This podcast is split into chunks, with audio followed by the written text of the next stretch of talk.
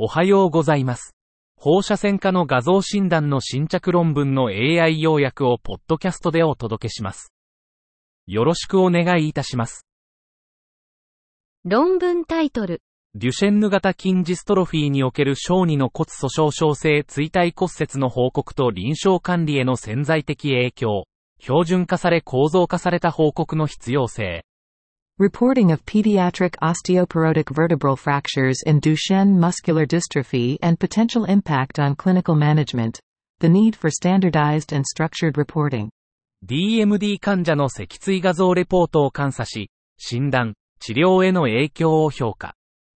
84名の DMD 患者の脊椎画像71枚とデュアルエネルギー吸収測定画像13枚を分析。放射線レポートにおける骨折の用語使用は30%、骨折グレーディングは16%に限定。構造化レポートでは診断、治療の一致率が100%に対し、通常レポートでは43%と46%。小児の脊椎骨折評価のための構造化レポートテンプレート導入がケア改善に寄与。論文タイトル、欧州神経放射線学会、エスナ European Society of Neuroradiology, ESNR. ー。アブストラクトが提供されていませんでした。論文タイトル、原発性人神経内分泌腫瘍、CT 所見を伴う症例報告。Primary renal neuroendocrine tumor. A case report with computed tomography findings. 希少な原発性腎臓の神経内分泌腫瘍の症例を報告。64歳女性が全血尿を主訴とし、右腎に直径 13cm の低血管性腫瘍を CT で確認。腫瘍は明瞭な境界を持ち、部分的な造影不良領域と内部の流状石灰化が見られた。右側の根治的腎摘出術を実施、腫瘍は出血と壊死を伴っていた。病理学的に神経内分泌腫瘍、ネット、グレード2と診断。論文タイトル、ターダスパーバス波形コットが中大動脈症候群の唯一の手がかり若年発症高血圧の稀な原因。症例報告と包括的レビュー。And quat. Tardus parvus waveform and quat. The only initial clue to mid-aortic syndrome, a rare cause of youth onset hypertension. A case report and a comprehensive review. 中大動脈症候群、マスは、腹部大動脈とその主要へ、腎動脈、内臓動脈の狭窄による二次性高血圧の稀な原因。多くは原因不明だが、ウィリアムズ症候群や無コ多頭症、神経繊維腫症1型、NF1、アラジール症候群、高安動脈炎などが関連。子供や若年成人で重度の高血圧、心不全、腎不全、下肢の重度の痙攣を呈することが多い。CT、MR、従来の血管造影では診断が容易だが、超音波検査所見は多様。本症例は、腎ドプラー超音波検査で、ターダスパーバス波形が二次性高血圧の血管性病院の手がかりとなった若い女性。論文タイトル、肺がんに対する炭素イオン放射線治療による放射線誘発性気質化肺炎。Radiation-induced organizing pneumonia caused by carbon ion radiotherapy for lung cancer. 炭素イオン放射線治療後の放射線誘発性気質化肺炎は稀な合併症である。69歳女性が肺がんの炭素イオン放射線治療後に難治性肺炎で当院受診。放射線肺炎診断後、経口プレドニゾロン投与で一時改善も、減量時に再燃。当院での検査結果に基づき、放射線誘発性気質化肺炎と診断。メチルプレドニゾロン 1000mg 日曜日3日間投与後、プレドニゾロンを6ヶ月以上かけて徐々に減量し、再発なし。論文タイトル、肺転移を伴う原発性皮膚専用脳胞がん、症例報告と文献レビュー。Primary cutaneous adenoid cystic carcinoma with lung metastasis. A case report with literature review. 専用脳胞がんは分泌腺由来の希少腫瘍で、唾液腺に多い。皮膚原発性専用脳胞がんも存在し、多組織発生と顕微強化で同一。皮膚原発性と皮膚転移性の鑑別が予後、治療方針決定に重要。手に発生し肺転移を伴う皮膚原発性専用脳胞がんの症例を報告。適切な診断、治療計画、定期的なフォローアップが患者の予後に不可欠。論文タイトル。カポジフォームリンパ管腫症の難しい診断。稀な原発性リンパ系疾患の解明。Challenging diagnosis of Kaposiform lymphangiomatosis. Unveiling a rare primary lymphatic disorder. カポジフォームラインフェンジョーマトシス、クラは、希少かつ複雑なリンパ管異常であり、高い罹患率と死亡率を伴う。広範囲に多発する異形成リンパ管が特徴で、非特異的な臨床症状と稀な発生のため診断が困難。本症例報告は、当初主要と誤診された難易度の高い蔵の正確な診断における専門放射線科医の重要性を強調。論文タイトル。増悪した慢性胆脳炎における胆脳漏、症例報告。Cholecystocolonic fistula in exacerbated chronic cholecystitis, a case report. 胆脳結腸漏、CCF は胆道疾患の非典型的変種であり、胆脳十二指腸漏に次ぐ2番目に一般的な腸漏です。手術中の診断が多く、特に合併症を持つ高齢者では手術管理が困難です。この状態の希少性、非典型的な提示、診断と管理の複雑さが、ユニークな外科的実態を形成します。84歳の慢性胆脳炎の起用歴を持つ男性が非特異的症状で発症し、画像検査により胆脳結腸漏の疑いが持たれました。術前診断において疑いが持たれ、その後の外科治療で診断が確定しました。論文タイトル。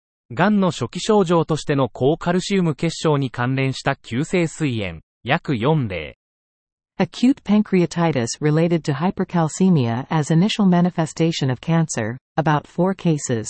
急性膵炎は三好医療機関でよく見られる消化器系の緊急事態である。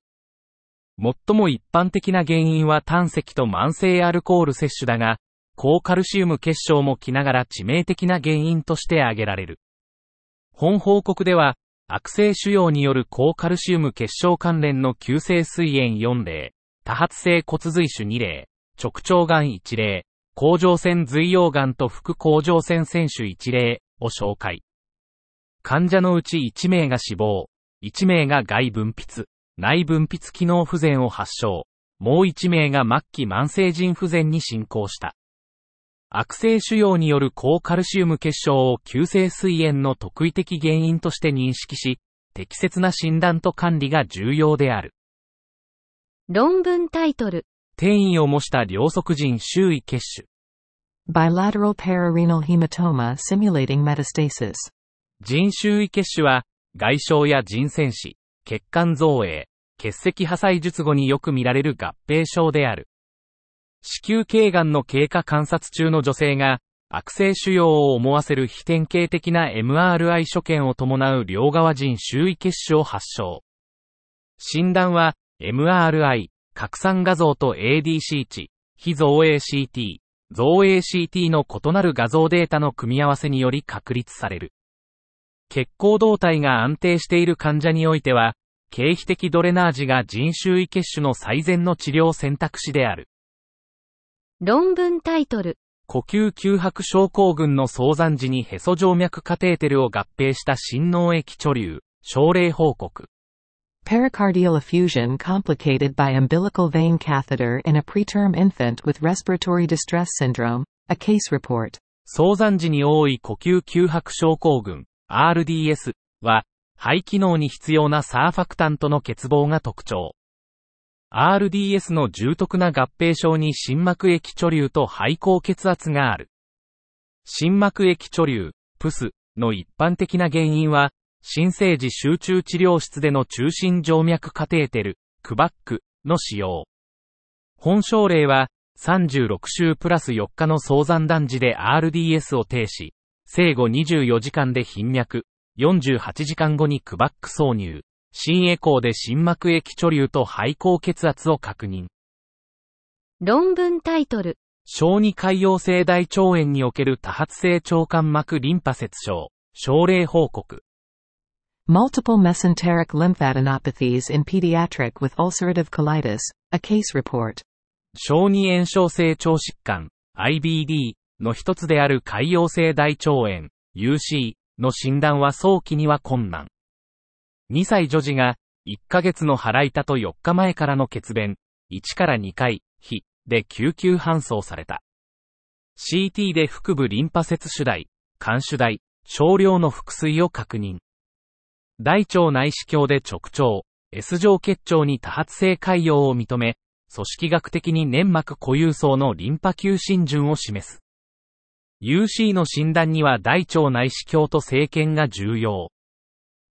論文タイトル。症例検討と画像診断。クロットトリバーシステムによる中心静脈カテーテル関連フィブリン作用及び慢性血栓の治療。Case review and imaging.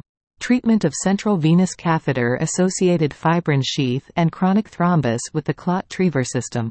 中心静脈カテーテルの機能不全の主因はフィブリン鞘形成である。フィブリン鞘の完全除去はカテーテルの通過性維持、再狭窄予防、血行感染リスク低減に不可欠。治療法には薬物療法、バルーンアンギオプラスティ、カテーテル交換、機械的剥離がある。本校では、クロットトリバーシステムを用いた新技術によるフィブリン鞘の完全除去を参照例で検討。この最小侵襲的介入手術は、中心静脈カテーテル空を通さずに実施可能。論文タイトル。脊椎国支ジオイデス心筋症播種の合併症、症例報告と考察。A complicated presentation of vertebral coccidioidomycosis dissemination, a case report and discussion.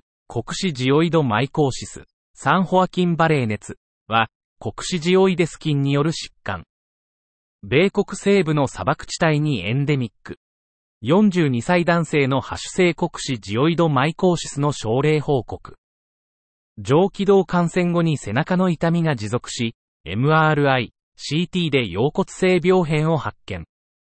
PCR により国支ジオイドマイコーシス確定。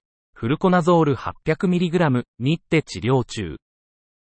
論文タイトル。国運症候群を呈した2回目の低位肝移植患者における CBD 閉塞の急激な再疎通。Sharp recanalization of CBD occlusion in patient with second orthotropic liver transplant with cocoon syndrome. 正常肝移植後の胆道合併症は、移植受けての罹患率が5%から32%で、主要な死亡原因です。急性または慢性の移植変不全を引き起こす恐れがあります。胆道合併症には漏出、胆汁鬱体、結石形成、オッピ筋の機能不全、再発性胆道疾患、胆道狭窄、閉塞が含まれます。胆道狭窄が最も一般的で、全合併症の50%以上を占めます。治療は内視鏡的逆行性胆管造影、経皮的肝胆管造影、手術的修正、再移植が中心です。論文タイトル。結節性骨脂肪腫、統合失調症患者における偶発所見。Osteolipoma of tubercularium, an incidental finding in a patient with schizophrenia. 45歳男性、疑わしい統合失調症で MRI 検査、右側の結節部に偶発的病変、疑いのある骨脂肪腫を発見。T1、T2 強調画像で高信号、死亡または出血を示唆。勾配エコー画像で一様なブルーミングアーチファクトを確認。CT 追加検査の必要性を主治医に伝達。患者は統合失調症の治療を開始。1週間後の CT で、滑らかな周辺の高密度リムを持つ脂肪密度病変を確認。縁から骨脂肪腫と診断。薬物療法による症状の改善を確認。骨脂肪腫は偶発的所見と判断。以上で本日の論文紹介を終わります。お聞きいただき、ありがとうございました。